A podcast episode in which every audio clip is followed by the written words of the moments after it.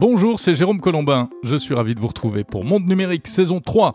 Chaque semaine, 40 minutes d'actu et d'interviews consacrées au meilleur de la tech. Voici l'hebdo du 14 janvier 2023.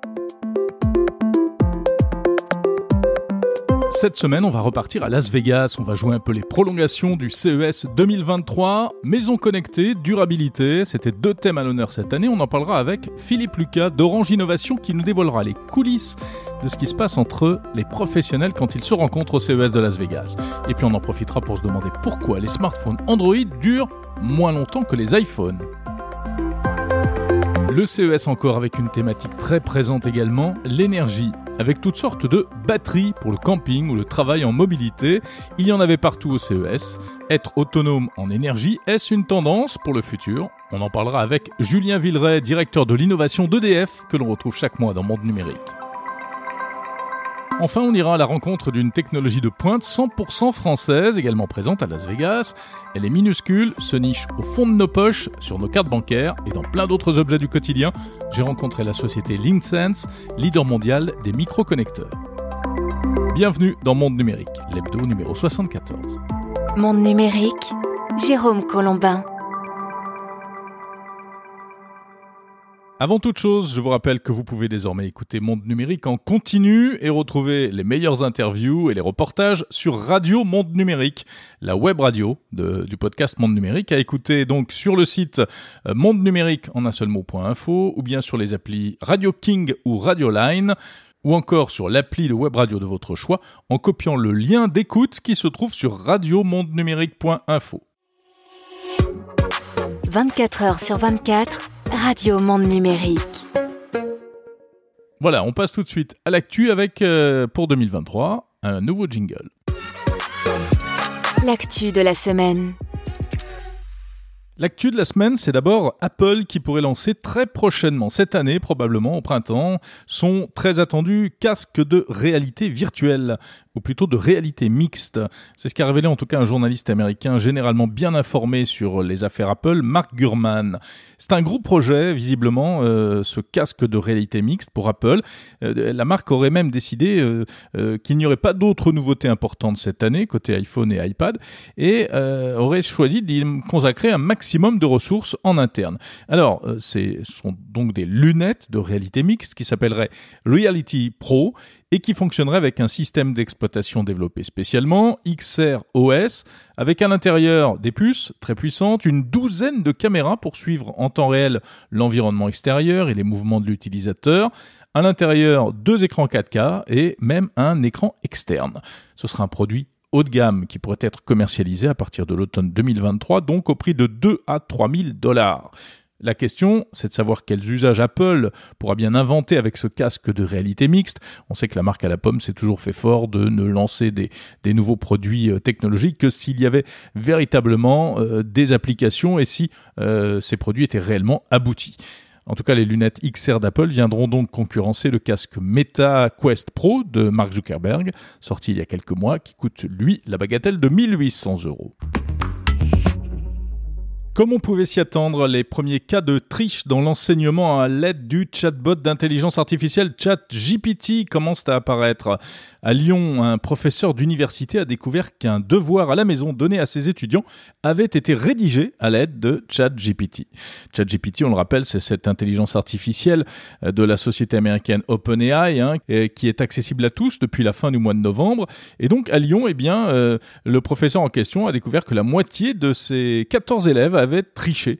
Il s'en est rendu compte car les écrits avaient les mêmes tournures de phrases et suivaient le même raisonnement donc elles se ressemblaient.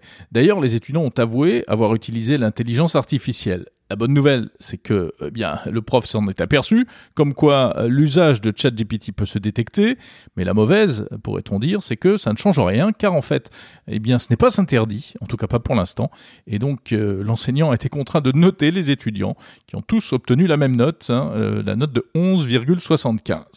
Rappelons que ChatGPT ne fait pas de copier-coller, donc ce n'est pas aussi facile à détecter que du plagiat.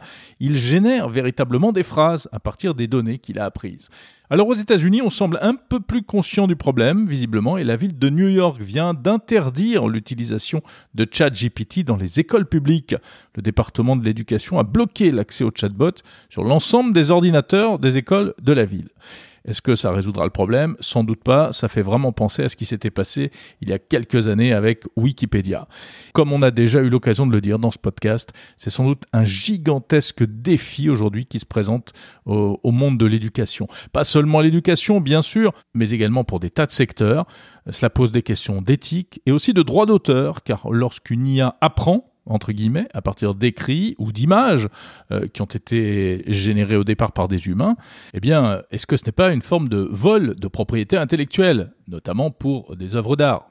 À noter que le ministre français du numérique, Jean-Noël Barrot, euh, à l'occasion de son voyage pour le CES, est allé rencontrer les responsables de la société américaine OpenAI en Californie pour discuter de tout ça. On voit bien que la démocratisation de ces IA dites génératives risque de bousculer énormément de choses et comme on ne désinventera pas l'intelligence artificielle, il va bien falloir apprendre à vivre avec. Intelligence artificielle encore avec cette innovation dans le domaine de la santé. Une IA capable de détecter le cancer du sein, développée par une entreprise israélienne, Ibex Medical Analytics, est actuellement expérimentée en France à l'Institut Curie. Elle donnerait d'excellents résultats. Baptisée euh, Breast, cette IA est capable d'identifier plus de 50 caractéristiques spécifiques euh, à, un cancer à partir d'échantillons prélevés par biopsie. L'outil a été entraîné avec plus de 2 millions d'échantillons d'images sous la supervision d'une vingtaine de spécialistes. Il faut savoir que le cancer du sein est le plus fréquent chez la femme dans le monde, hein, plus de 2,2 millions de nouveaux cas chaque année, et c'est un chiffre qui augmente. parallèlement, le nombre de médecins, euh, de spécialistes en tout cas de ce domaine diminue. On voit donc tout l'intérêt de l'intelligence artificielle dans ce domaine, même si euh, ses responsables précisent que cette innovation n'a pas pour but de remplacer les médecins, mais juste de les assister dans leur diagnostic, de leur éviter notamment de rater euh, certaines choses lors de l'analyse des résultats des biopsies. Il s'agit malgré tout également d'automatiser certaines tâches particulièrement chronophages.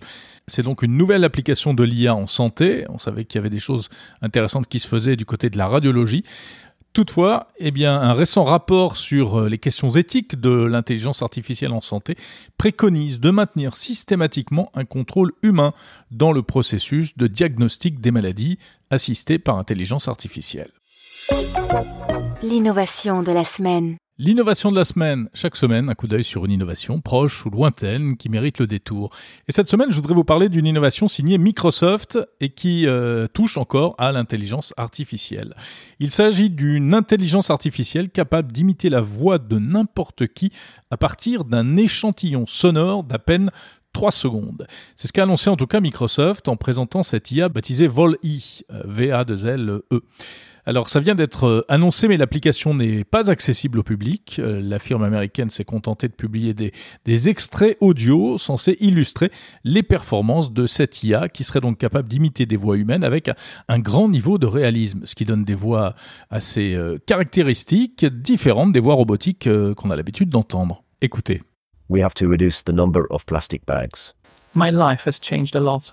I could hardly move for the next couple of days l'intelligence artificielle Volley a été entraînée avec 60 000 heures de paroles, dont une grande partie provenant d'enregistrements réalisés à l'aide de l'application Teams, qui appartient à Microsoft. Et oui, c'est pratique, quand on possède une appli de visioconférence, on peut se servir éventuellement des données des utilisateurs. J'avoue que je ne sais pas si les utilisateurs en question avaient donné leur accord. En tout cas, une synthèse vocale réaliste à partir de voix existantes, ce n'est pas nouveau en réalité. Il existe déjà des outils de ce genre qui donnent des résultats plus ou moins euh, intéressants. Mais là, il semble qu'on ait franchi un palier technologique puisque cela fonctionnerait donc avec une très faible quantité de données euh, initiales, à peine 3 secondes d'enregistrement audio. Évidemment, on pense à toutes les applications possibles d'un tel outil, Par exemple, pourquoi pas, tiens, produire des podcasts avec une IA euh, qui écrirait des textes et puis une autre qui synthétiserait la voix. Et comme ça, je pourrais partir en vacances et laisser tout cela en pilotage automatique. Mais bien sûr, on pense également au risque de dérive potentielle, à toutes les arnaques euh, que cela pourrait permettre de, créer. Par exemple, une voix euh, qui se ferait passer pour un proche euh, et qui nous appellerait par téléphone pour nous demander de l'argent. Bref, une innovation malgré tout spectaculaire, pleine de promesses, mais qui, comme d'habitude, pourrait être détournée à des fins criminelles, surtout si elle devient facilement accessible. On va passer aux interviews de la semaine de Monde Numérique et pour cela je vous emmène à nouveau de l'autre côté de l'Atlantique, à Las Vegas, où s'est tenu la semaine dernière le CES 2023. Plusieurs émissions et interviews à retrouver hein, sur le fil du podcast Monde Numérique et sur Radio Monde Numérique. Je voudrais vous proposer de creuser maintenant euh, trois sujets avec mes invités. On va parler euh, énergie, on va parler aussi euh, micro-connecteurs, un univers méconnu dans lequel eh bien, la France excelle. Et avant cela, tout de suite, eh bien, on va parler maison connectée et smartphone. Monde numérique, spécial CES de Las Vegas.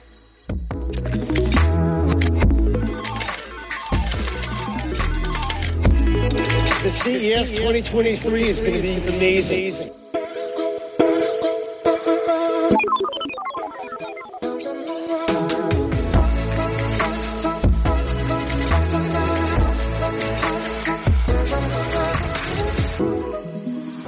Monde numérique spécial CES de Las Vegas. Ça continue, on ne s'arrête jamais. Quand il n'y en a plus, il y en a encore. Avec un invité et avec un rendez-vous que l'on retrouvera désormais de manière régulière dans Monde numérique. Chaque mois, rendez-vous avec Orange Innovation, partenaire de Monde numérique. Et pour cette première rencontre, eh bien, je suis ravi de retrouver à Las Vegas Philippe Lucas. Bonjour. Bonjour Jérôme. Vous êtes en charge des terminaux et des partenariats chez Orange Innovation. On va dire que tous les terminaux commercialisés par Orange, en quelque sorte, ils sont d'abord passés entre vos mains pour savoir si ça valait le coup de les commercialiser, c'est ça? Absolument. Euh, à Orange Innovation, on pilote l'ensemble du catalogue des terminaux que l'ensemble du groupe euh, revend dans nos boutiques, hein, que ce soit euh, dans les boutiques physiques ou online. Et donc, euh, on sélectionne avec les pays les terminaux de, du portefeuille et on valide l'ensemble des terminaux pour qu'on s'assure qu'ils fonctionnent correctement sur nos réseaux. Alors le CES de Las Vegas n'est pourtant pas un salon dédié à la téléphonie, à la téléphonie mobile. Je crois qu'il n'y a même pas de, de smartphone cette année à Las Vegas. Donc quelle est la raison de votre présence ici en fait? En fait, je ne travaille pas que sur la partie euh, mobile, hein, les terminaux mobiles, mais également sur les terminaux euh, du home, de la maison, et puis également toute la gestion des partenariats avec les grands acteurs que sont euh, les Google, Amazon, euh, Facebook, maintenant Meta, euh, Microsoft et, et, et euh, le petit acteur Apple, euh, entre autres. et donc, on, on, les a rencontrés, en tout cas je les ai rencontrés aussi en partie en dehors du, du, du, salon officiel. Mmh. J'ai pas mal marché d'ailleurs hier, j'en ah. étais hier à 20 000 pas. Ça, écoutez, c'est le lot de tout visiteur du CES de Las Vegas. Hein ah ouais, j'ai bien dormi du coup euh, hier soir. Euh, pas de problème de décalage horaire. Vous avez bien de la chance. Donc, vous passez beaucoup de temps dans des rendez-vous, des meetings avec euh, les géants hein, du secteur, vous l'avez dit. Et je crois qu'il y a notamment un sujet sur lequel, auquel vous vous êtes beaucoup intéressé, c'est la maison connectée, Smart Home. Vous avez aperçu des innovations intéressantes? Euh, on commence à voir des choses autour de la sécurité qui commencent à émerger. Euh, intéressant de voir, euh, par exemple, notre acteur, un acteur local, Verizon, euh, qui se dit euh, que je peux peut-être, opérateur américain, qui, qui, est un petit peu présent sur le home et qui se dit j'aimerais bien commencer à faire des solutions de sécurité light. Euh, pour pouvoir euh, m'assurer que je sais si quelqu'un rentrait dans mon euh, chez moi euh, sans que j'ai pourtant euh, euh, acheté trop trop d'objets. Et donc avec la gestion du Wi-Fi typiquement ils essayent de faire des, des solutions ce qu'on a commencé à regarder avec eux. On est encore au début hein, de cette histoire. Et, et c'est des choses voilà qui sont encore commencent à être un peu visibles. Et puis on a vu également Samsung hein, qui offre des choses sur la télévision qui commence à se dire voilà je suis un acteur majeur au sein du foyer je fais plein de choses et je voudrais rentrer je voudrais connecter un peu plus d'objets euh, et en faire des scénarios.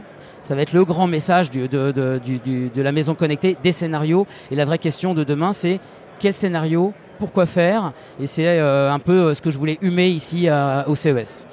Philippe Lucas, autre euh, grosse thématique cette année, c'est peut-être pour la première fois d'ailleurs affiché euh, officiellement par les organisateurs du salon, la durabilité, la tech pour un monde meilleur, pour un monde plus respectueux de l'environnement.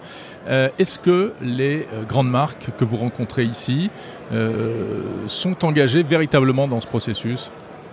Alors, on a, on a vu un certain nombre de choses, on l'a entendu, on l'a lu, on l'a pas beaucoup vu. Euh, à, Barcelone, non, à, au CES à Las Vegas. Euh, j'espère qu'on justement on en verra un peu plus à, Barcelone. C'est aussi une des raisons pour lesquelles j'étais présent pour préparer aussi la prochaine étape. Et, euh, comme cette année il n'y avait pas tant de mobiles que ça et que c'est un, un, des sujets importants quand même, on produit sur la planète 1,5 milliard de mobiles neufs par an. Je ne commente pas si c'est euh, nécessaire ou pas. Euh, en tout cas, c'est beaucoup. Euh, certains diront beaucoup trop.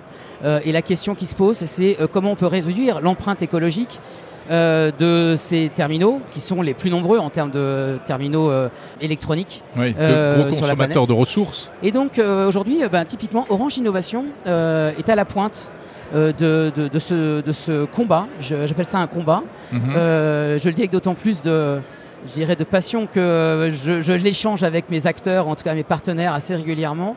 Et euh, combat parce que c'est pas gagné. Oui, mais quand vous allez voir les Américains, les Chinois, vous leur dites on veut des terminaux euh, plus faciles, plus réparables, euh, moins polluants, etc. Qu'est-ce qu'ils vous disent?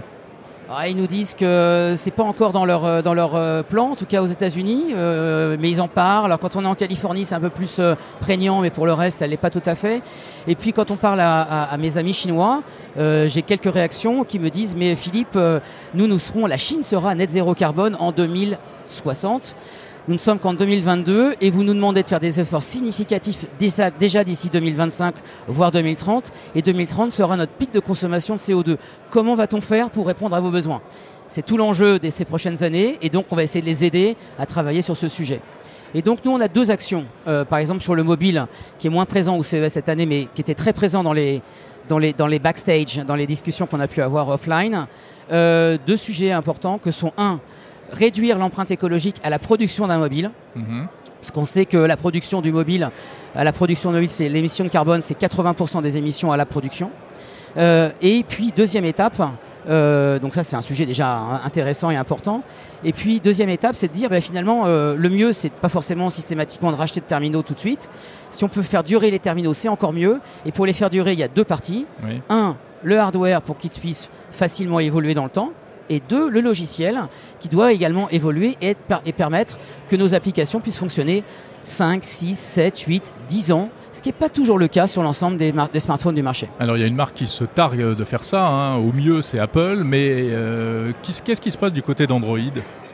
Bah, du côté Android, je pense que le, sujet commence à, prendre une véritable, euh, je dirais, euh, ça commence à prendre, voilà.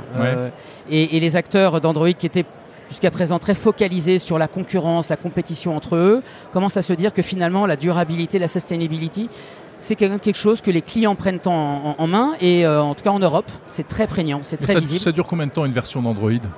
Alors ça peut vivre combien euh, d'années? euh, Pour la plupart des mobiles, même si certains sont un peu plus vertueux que ça, au bout de deux ans, trois ans, votre Android n'évolue plus. Eh Alors, c'est une, une, vraie question. Donc c'est un sujet sur lequel euh, nous, on a, on a envie de, de mettre un peu l'accent et de, de, visibilité.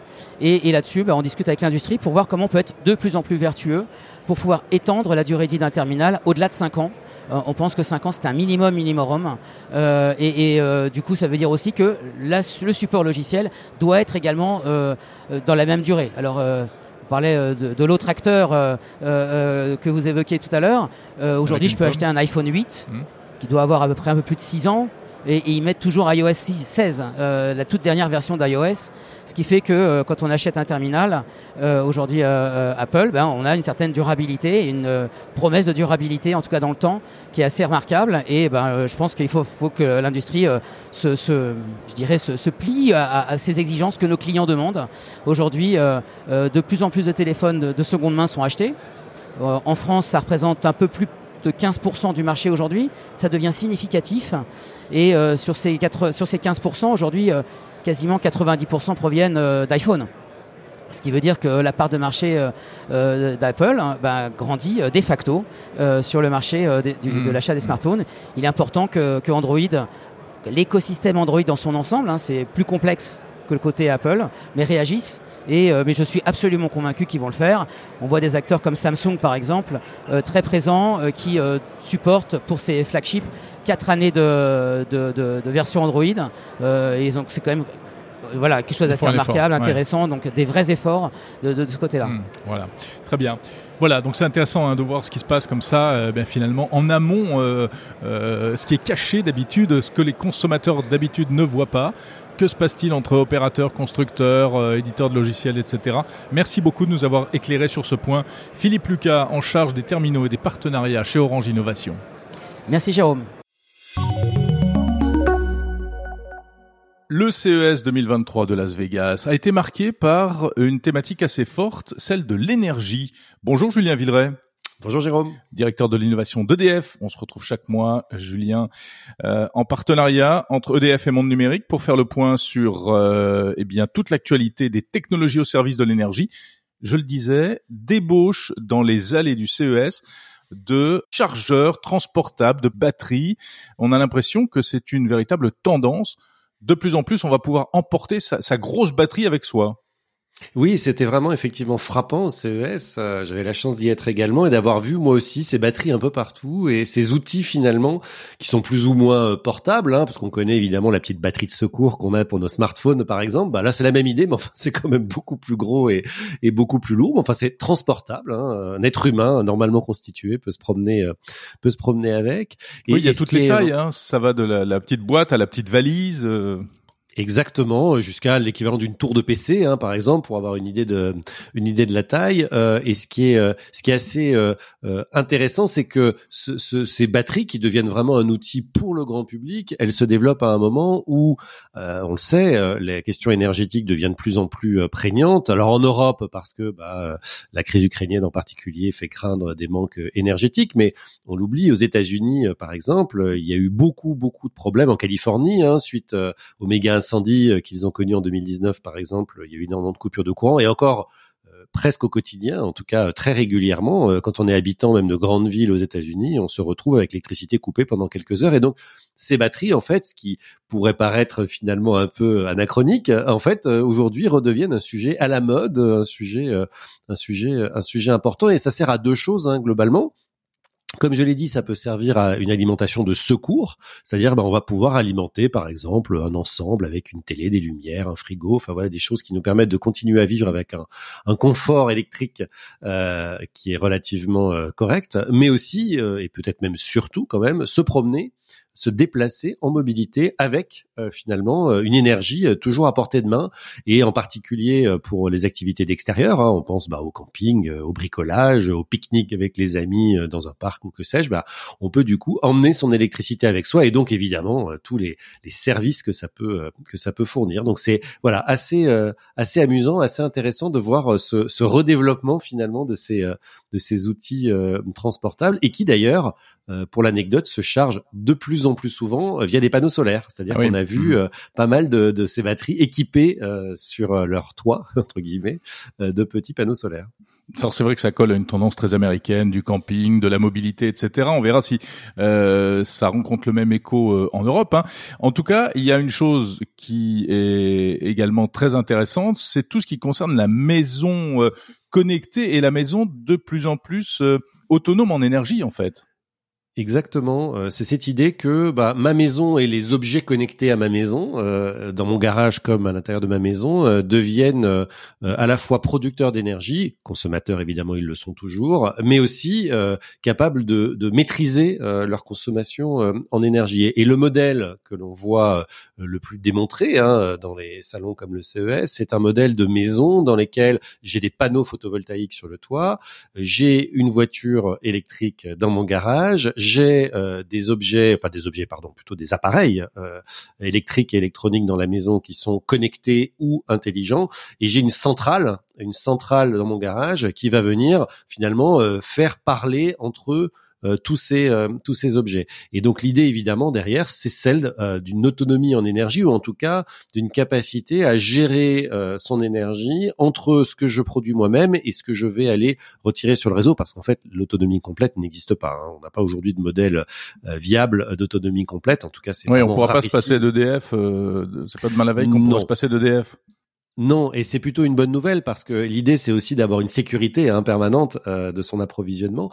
Mais euh, ce qui est intéressant euh, dans ces modèles-là, c'est évidemment cette capacité à bah, la voiture électrique de se recharger directement avec les panneaux photovoltaïques, mais aussi d'être capable de renvoyer son électricité vers la maison quand il n'y a plus de soleil, par exemple la nuit. Hein, c'est ce qu'on appelle le V2H, le véhicule to home. Ça veut dire que c'est la batterie qui va venir alimenter ma maison le soir à 20h quand il n'y a plus de lumière, quand il n'y a plus de soleil et que j'ai quand même besoin d'électricité et que le réseau par ailleurs bah, est très demandé parce qu'on sait que c'est un pic à ce moment-là, hein, vers 19h de consommation. Et eh ben je vais pouvoir aller euh, prendre de l'électricité sur ma batterie, ce qui par ailleurs, dans certains endroits, c'est pas le cas en France, mais dans certains endroits, pourra aussi me coûter moins cher, puisqu'il y a des endroits où l'électricité coûte un prix différent en fonction du moment où elle est abondante euh, ou pas.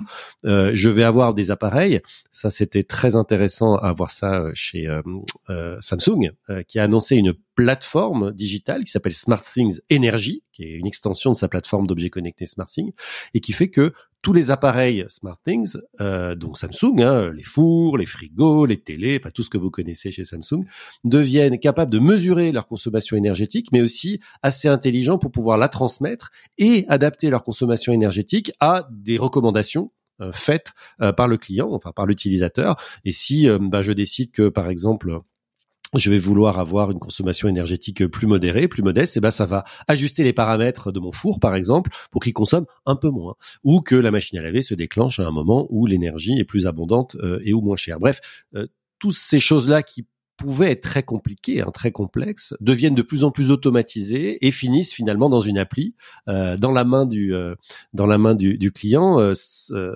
une grande entreprise française a, présenté un produit assez remarquable en la matière qui s'appelle Wiser et l'entreprise elle est bien connue, c'est Schneider Electric. Schneider Electric a créé un ensemble de panneaux photovoltaïques, chargeurs de voitures, enfin tout ce dont j'ai parlé jusqu'à présent, reliés à une application extrêmement simple, extrêmement grand public, et qui permet euh, de, euh, selon des scénarios préétablis, piloter sa consommation énergétique sans avoir à rentrer dans un détail de paramétrage pendant des heures. Hein. C'est vraiment euh, des petits boutons, des petits toggles en disant bah, j'ai envie d'être sur un profil plutôt sobre en ce moment ou pas, ou etc. Et donc c'est particulièrement frappant de voir à quel point on est tous en train de se préoccuper de plus en plus de notre consommation énergétique. Une dernière question, Julien Villeray. À quelle échéance est-ce qu'on pourrait véritablement euh, voir ça pour tout le monde en France? Alors, je crois qu'en fait, euh, ce qu'il faut comprendre, c'est que ce sera pas, ce sera jamais pour tout le monde. Euh, c'est déjà disponible, hein, et d'ailleurs, la solution que Schneider Electric présente, elle est commercialisée aux États-Unis à partir de 2023, et on a déjà euh, des versions plus ou moins sophistiquées de ces différents types de technologies qui sont disponibles. Après, la réalité, c'est que ce sera pas pour tout le monde. Ce sera pas pour tout le monde. Pourquoi? D'abord parce que ça représente un coût. Alors, euh, quand on discute avec les fabricants et les inventeurs de ce type de, de, de, solutions, ils nous disent en même temps des panneaux photovoltaïques, une maison connectée, une voiture électrique, ça coûte déjà tellement cher que rajouter cette brique technologique, c'est pas très important. Certes, mais il faut pas oublier quand même que beaucoup, beaucoup euh, de nos concitoyens et euh, voilà de consommateurs dans le monde entier sont évidemment sensibles et c'est bien normal au coût de ce genre de solutions. Et ce sont des solutions, il faut bien avoir conscience, qui ne sont pas économiquement viables. C'est-à-dire que si on fait un pur calcul économique c'est-à-dire, est-ce que ça me coûte moins cher de produire moi-même mon énergie, de la piloter, que d'aller l'acheter à un opérateur comme EDF La réponse est non. Et c'est probablement non pendant longtemps. Donc ça veut dire qu'on va chercher plutôt euh, dans ce dans ce genre d'outils une démarche écologique, une démarche de volonté de maîtrise de sa propre consommation. Et donc on peut pas imaginer une généralisation. Par contre, clairement, c'est en marche. C'est-à-dire que petit à petit, ce type de solutions vont probablement grignoter du terrain. Merci beaucoup Julien Villeray, directeur de l'innovation d'EDF. Bonjour Franck Germain. Bonjour. Vous êtes vice-président marketing de la société Linksens. On ne connaît pas beaucoup cette entreprise, mais en revanche, tout le monde connaît euh, quelque chose qu'on a dans nos poches depuis très longtemps. Euh, ce sont les cartes à puce et avant cela même les, télécartes. Et donc tout le monde connaît votre spécialité. C'est ce petit carré euh, métallique que l'on voit sur toutes les cartes à puce. C'est bien ça Tout à fait, Jérôme. Et donc, euh, effectivement, Linksys, on n'est pas forcément euh, très connu du grand public. Euh, pour autant, c'est une longue histoire. En fait, tout a démarré dans les années 80, quand finalement un, défi technologique a été posé à, à trois ingénieurs talentueux, à qui on a demandé de faire un microcircuit extrêmement fin, extrêmement souple, qui permettait de mettre en fait en relation le monde extérieur avec une puce. Et donc, donc est né en fait le microconnecteur tel qu'on le connaît aujourd'hui, Linksense. Et donc première application, les télécartes, ouais. permet d'avoir ses crédits pour, euh, pour téléphoner, puis de fil en aiguille, la carte SIM, la carte de paiement à contact, la carte de paiement sans contact, qui permet avec une antenne euh, d'interagir sur euh, le terminal et de, de, faire un paiement assez fluide, le passeport, le passeport biométrique, la carte d'identité telle qu'on la connaît au format, au format carte de crédit. Bref, vous êtes partout. Quoi. On est partout. Le pass ouais. Navigo, c'est probablement également un produit euh, Linksys. Alors vous, vous ne faites pas la carte à puce, vous ne faites pas non plus la puce, qui en fait est cachée, mais vous faites vraiment cette petite partie métallique que l'on voit sur toutes les cartes. On croit que c'est ça la puce, mais non. Tout à fait. En fait, on, par extension, on dit carte à puce et donc on, on pense à cette puce, mais elle est cachée. Et, euh, et donc nous, notre notre métier, c'est de la connecter et de la protéger pour qu'elle puisse bah, fonctionner au mieux, euh, de manière tout à fait, euh, on va dire, avec le bon niveau de fiabilité dans toutes les poches et, et dans le monde entier. Donc c'est quoi? C'est un petit connecteur en, en or en... Alors oui, il y a différentes versions, il y a différentes formes. C'est un connecteur qui qui est à la fois en or et qui permet, dans certains cas, d'avoir euh, également euh, des différentes différenciations avec des couleurs. Euh, on a des formats dorés, des formats gris, en fonction de, par exemple, ce que les, ce que les banques veulent avoir. Ça, c'est quoi? C'est que pour le design? C'est pour le design, mais ça compte beaucoup. Ça compte beaucoup pour les banques. Bien sûr. Et, évidemment, on travaille sur les générations d'après pour, pour continuer à, à créer de, de l'attractivité là-dessus. Alors, en plus, il y a, une, il y a un véritable défi technique, hein, on imagine, en termes de miniaturisation. Alors oui, euh, on est sur un format qui est extrêmement plat. Euh, et donc, en fait, euh, il faut apporter toute cette fiabilité sur, euh, pour vous donner une idée, on a livré en tout à peu près 110 milliards de connecteurs euh, depuis nos 30 ans, en fait, au, travers le, monde. Et donc, il y a besoin d'assurer cette fiabilité dans le temps sur finalement deux dimensions, sur moins d'un millimètre d'épaisseur, quel que soit le cas de figure. Mmh.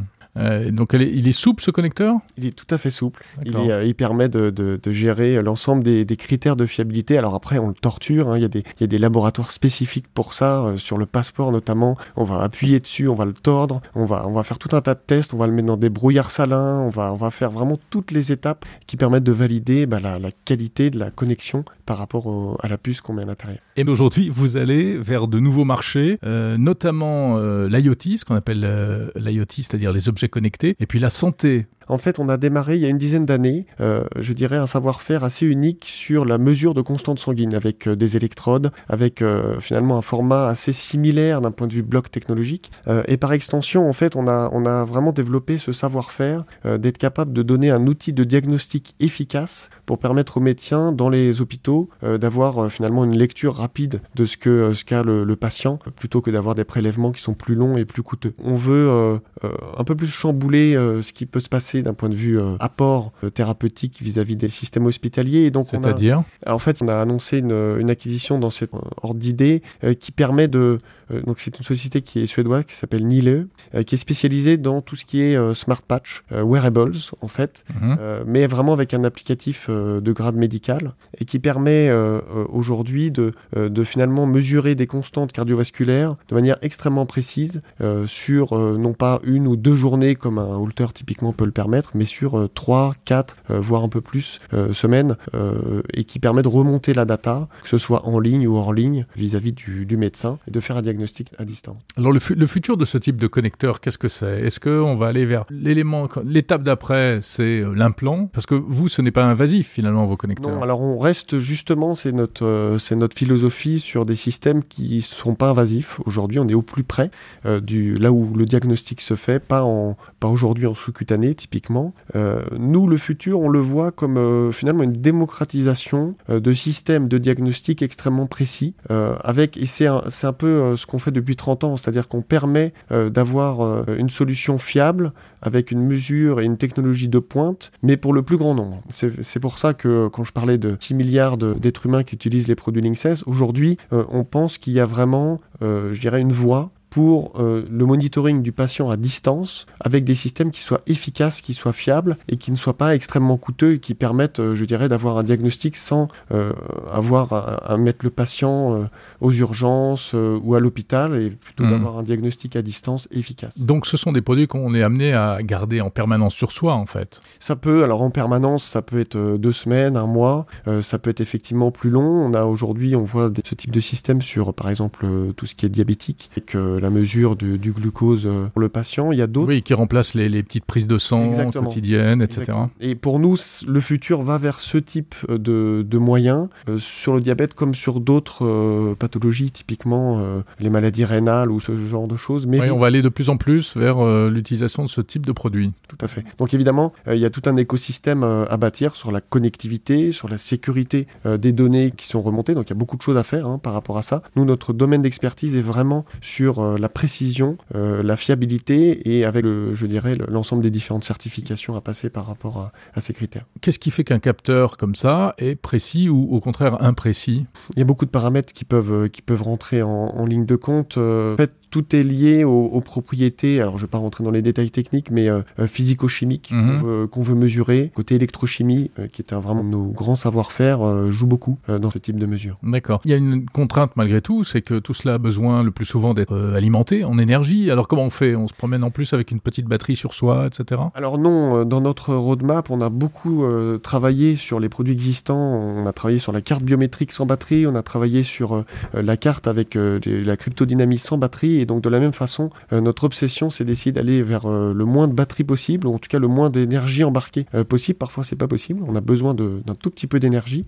et donc, notre approche, c'est soit d'utiliser, dans le cas du diagnostic, bah, les champs proches, typiquement ce qu'on peut faire avec un téléphone. Il y a déjà beaucoup de choses qu'on peut faire hein, avec le, NFC. On peut rapprocher le téléphone de son smart patch et renvoyer une information. Donc, donc là, c'est des options qui sont, qui sont envisageables. Ou alors, et c'est aussi une autre option, être capable d'emmener un tout petit peu d'énergie là travailler avec euh, des partenaires euh, sur le fait d'avoir des batteries ou des, éléments qui amènent de la microénergie. La microénergie embarquée, pour nous, c'est un, des piliers d'avenir des objets connectés, typiquement. Ça fait rêver, ça fait rêver. Est-ce qu'on peut envisager aussi des produits euh, qui soient curatifs, genre des pansements, des choses comme ça? Alors oui, avec une échéance plus ou moins, plus ou moins proche. En fait, effectivement, on a plusieurs types de possibilités, soit du diagnostic différent, par exemple vous parlez d'un pansement, on peut très bien imaginer un pansement qui va mesurer l'évolution de la plaie.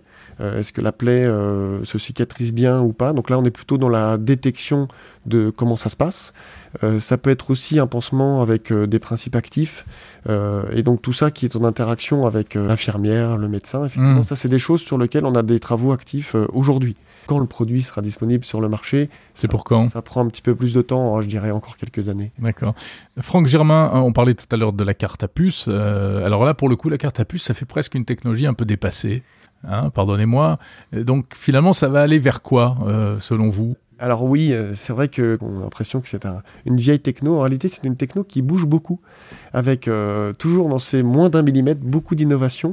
Donc je parlais de la carte euh, biométrique tout à l'heure. Donc en fait, en deux mots, ça c'est un produit qui est aujourd'hui disponible, qui est, qui est lancé par plusieurs banques, hein, pas uniquement des banques françaises, et, et, sur lequel on a aujourd'hui un système biométrique complet qui tient dans moins d'un millimètre sans batterie. Finalement, vous avez vos empreintes qui sont cryptées dans la carte, et uniquement dans la carte, pas dans un système de cloud euh, ou, ailleurs et qui permet de, faire tous vos paiements sans limite euh, partout dans le monde. Euh, et tout ça, ça tient dans, dans finalement votre, portefeuille, dans votre carte, votre carte bancaire. Ça, c'est un exemple. On a le code cryptodynamique qui est quelque chose qu'on pousse avec des partenaires qui permet de sécuriser vos transactions en ligne où là, en fait, quand vous allez faire un paiement, bah, vous, vous avez vos trois fameux, euh, les, ce qu'on appelle les CVV, les trois digits, euh, qui sont quasiment fixes sur la plupart des cartes et qui, euh, dans le cas de, de cette technologie que l'on pousse, se mettent à jour à chaque transaction sans batterie et qui permettent de sécuriser en cas de fraude donc, donc votre carte. On a également un certain nombre de... Avec un petit afficheur, en fait. Ah oui, tout à fait, un petit hein. afficheur et tout tient, encore une fois, de manière mmh. tout, à fait, tout à fait fiable dans, dans cet encombrement assez, assez restreint. On a beaucoup travaux, même si c'est moins, euh, je dirais, spectaculaire d'un point de vue technologie. On a beaucoup de travaux sur la partie euh, respect de l'environnement. On a fait des travaux très importants sur le remplacement du PVC.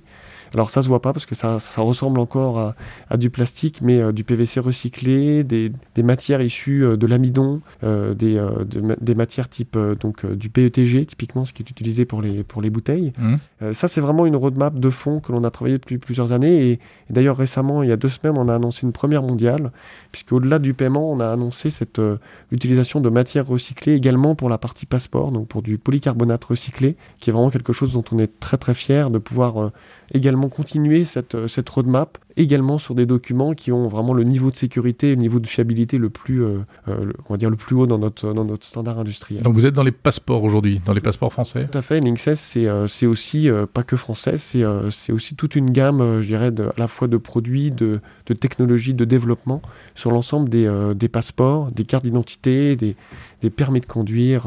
donc voilà. Du coup, vous recrutez même chez Linksys? Alors oui, tout à fait, ça c'est un vrai challenge. Il y a les challenges, si vous voulez, technologiques pour notre équipe R&D, euh, être capable de sans arrêt se remettre en question, d'anticiper avec euh, toute l'équipe marketing et les tendances, euh, quel que soit le, le, secteur du paiement, de l'identité, du médical. mais pour faire ça, il faut aussi attirer les talents. Donc ça, ça fait partie des, des enjeux euh, d'être capable bah, d'attirer euh, des nouveaux talents. Quel type de talent? Dans quel domaine? Dans la, dans, la, dans la recherche? Dans la... Alors, euh, dans tous les domaines. On a besoin d'abord de, bah, d'ingénieurs R&D sur les nouvelles technos, donc typiquement sur la partie médicale, je dirais être capable d'avoir la pointe de, de, tout ce que représentent les enjeux électrochimiques dont je vous parlais tout à l'heure. Mhm. ça peut être aussi des chefs de projet pour animer l'ensemble des, des jalons, l'ensemble du déroulé du projet, du marketing. Moi, j'embauche également euh, dans mon équipe pour anticiper euh, les tendances dans les différents secteurs qu'on adresse dans les années à venir. Donc c'est vraiment, euh, gérer une, une, recherche de talent sur l'ensemble des différents métiers que, que Linksys peut avoir. Il y a évidemment des fonctions support classiques, mais ce qui nous caractérise, c'est d'avoir un renouvellement assez constant euh, de notre technologie, même si euh, on, va dire, on parle de carte à puce ou on va dire c'est quelque chose qui semble euh, un peu, un peu désuet. En réalité, il y a énormément de nouvelles technologies qui, qui viennent s'ajouter au fur et à mesure. Merci beaucoup. Franck Germain, vice-président marketing de, de la société LinkSense. Merci à vous, merci beaucoup.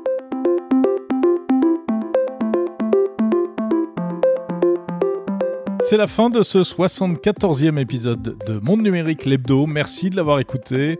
Merci pour votre fidélité. Continuez à écouter ce podcast, bien entendu, et puis à vous abonner, à le faire connaître autour de vous.